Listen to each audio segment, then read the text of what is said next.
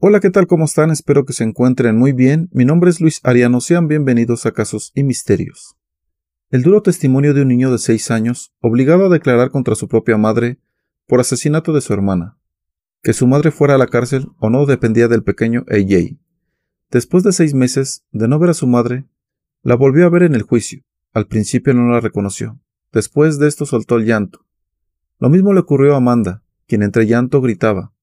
Le pedí a mi abogado que parara, por favor. Por favor, deja esto. ¿Quieres saber más de esta historia? Entonces siéntate. Ponte cómodo, abróchate el cinturón y acompáñame a saber todos los detalles.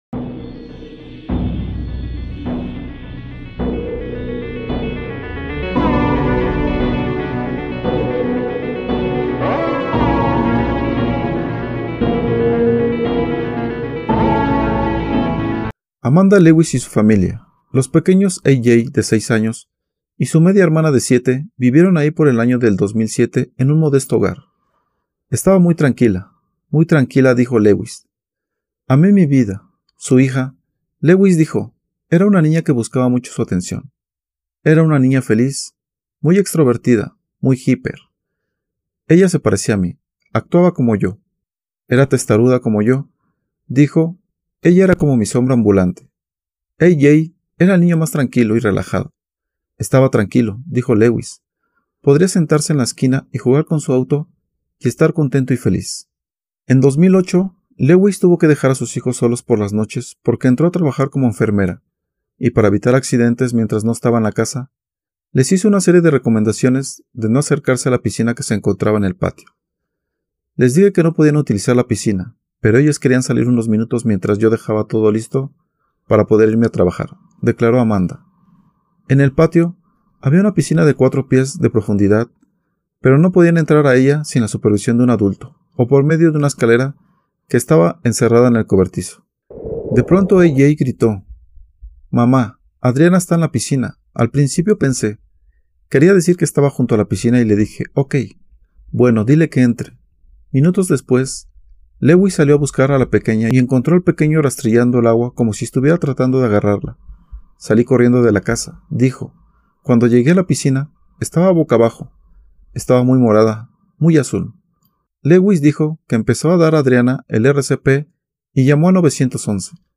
La pequeña Adriana fue trasladada al hospital más cercano. La doctora que se encontraba en emergencias, Linda Fox, comentó que ella y otros médicos trataron de salvarle la vida a la niña, Lograron recuperar su pulso, pero este no le duró.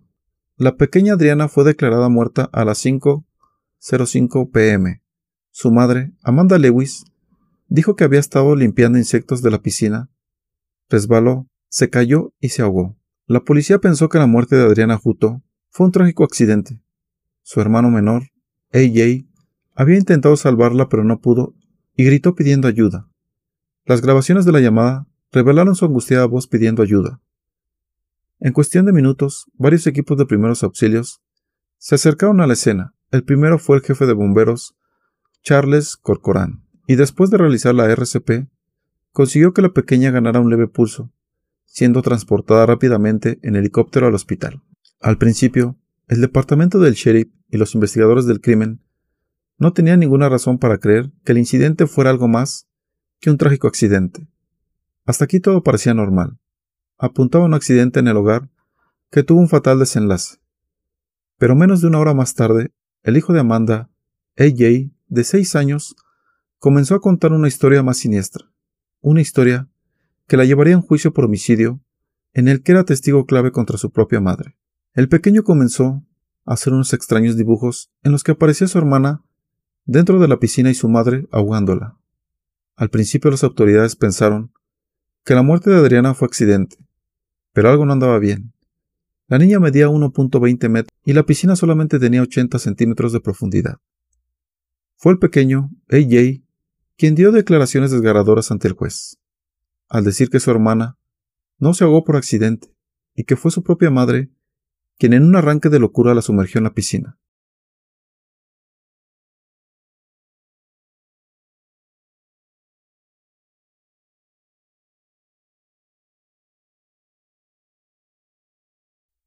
AJ comenzó a decirles que había visto a su madre ahogar a Adriana en la piscina. usando su mano para cubrir su cara y empujarla bajo el agua. Brenda y Charles transmitieron el desconcertante testimonio al departamento de policía local y llevaron al niño para que fuera entrevistado. La entrevista se repitió hasta dos veces en ese día. Un 8 de agosto del 2008 fue llevada a cabo por investigadores y un experto en psicología infantil. Las dos veces contó una historia que en general permaneció igual. Adriana había sido mojada por su madre como castigo por ser traviesa. Ella había manchado el televisor con limpiacristales, y esto había hecho que mamá se enfadara. En la entrevista, AJ habló claramente diciendo que su madre sumergió y ahogó a Adriana, e incluso se llevó la mano a la frente mostrando cómo lo hizo su madre. Incluso describió a la policía cómo su madre había colocado sus manos sobre su hermana para que no gritara.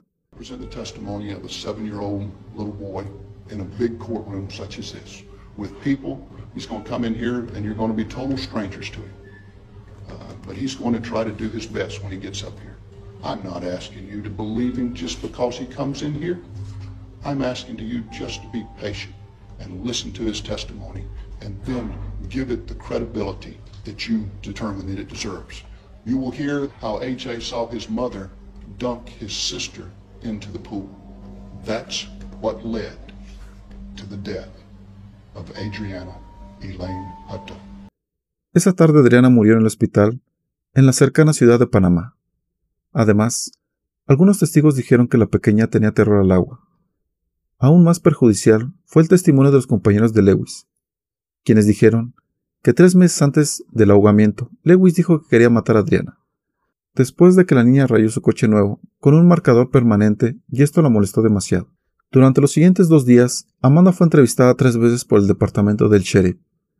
Negó las acusaciones e incluso tomó una prueba de polígrafo, que pasó con éxito. Sin embargo, las autoridades no estaban convencidas y durante el mes siguiente los investigadores del departamento del sheriff y el fiscal local corroboraron varios elementos de la historia de AJ.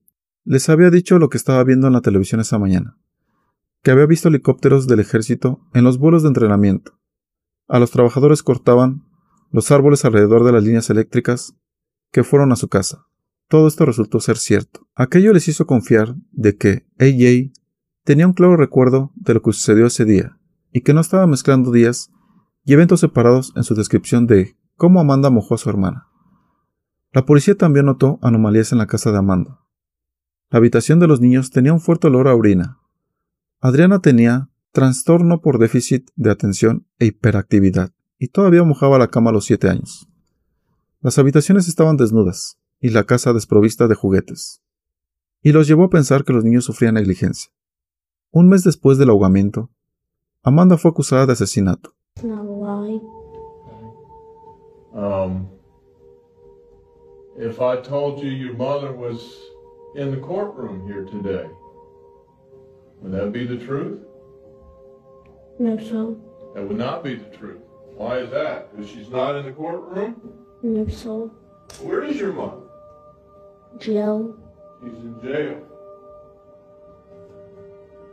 That woman sitting right there between them. Have you ever seen her before? Yes, sir. Who is that?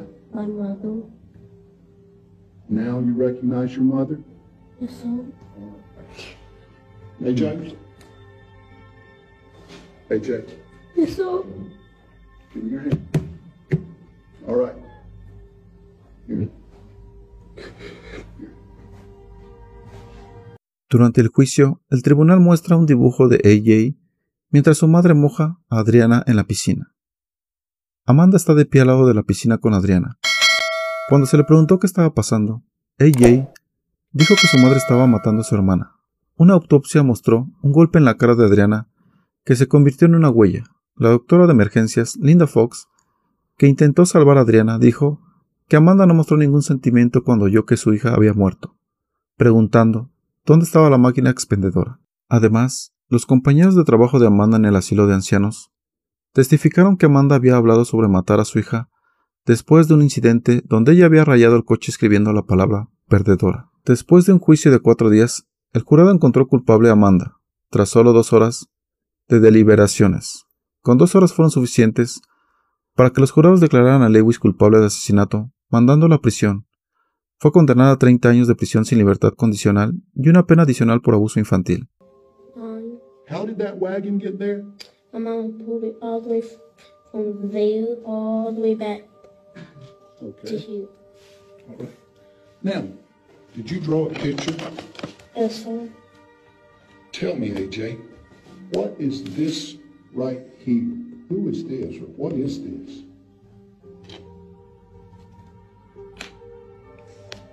My mama Okay. And what is she doing? También se supo que Amanda perdió a su primer bebé, un niño de 16 meses llamado Alex. Cuando tenía 17 años, la causa de la muerte fueron convulsiones. Amanda Lewis fue sentenciada definitivamente a cadena perpetua en febrero del 2009 y todavía insiste ante los medios de comunicación que ella es inocente y que la muerte de su hija, Adriana Juto, solo se trató de un simple accidente. How is she doing that, AJ? Putting her hand over my face. What is this right here? My mother's arm. Your mother's arm? Yes, sir. Okay. What does this mean right here? She did. Died. Died. What? She died. She died. Okay. You mean your sister died? Okay. What does too bad? What does that mean? That was scary. It was scary.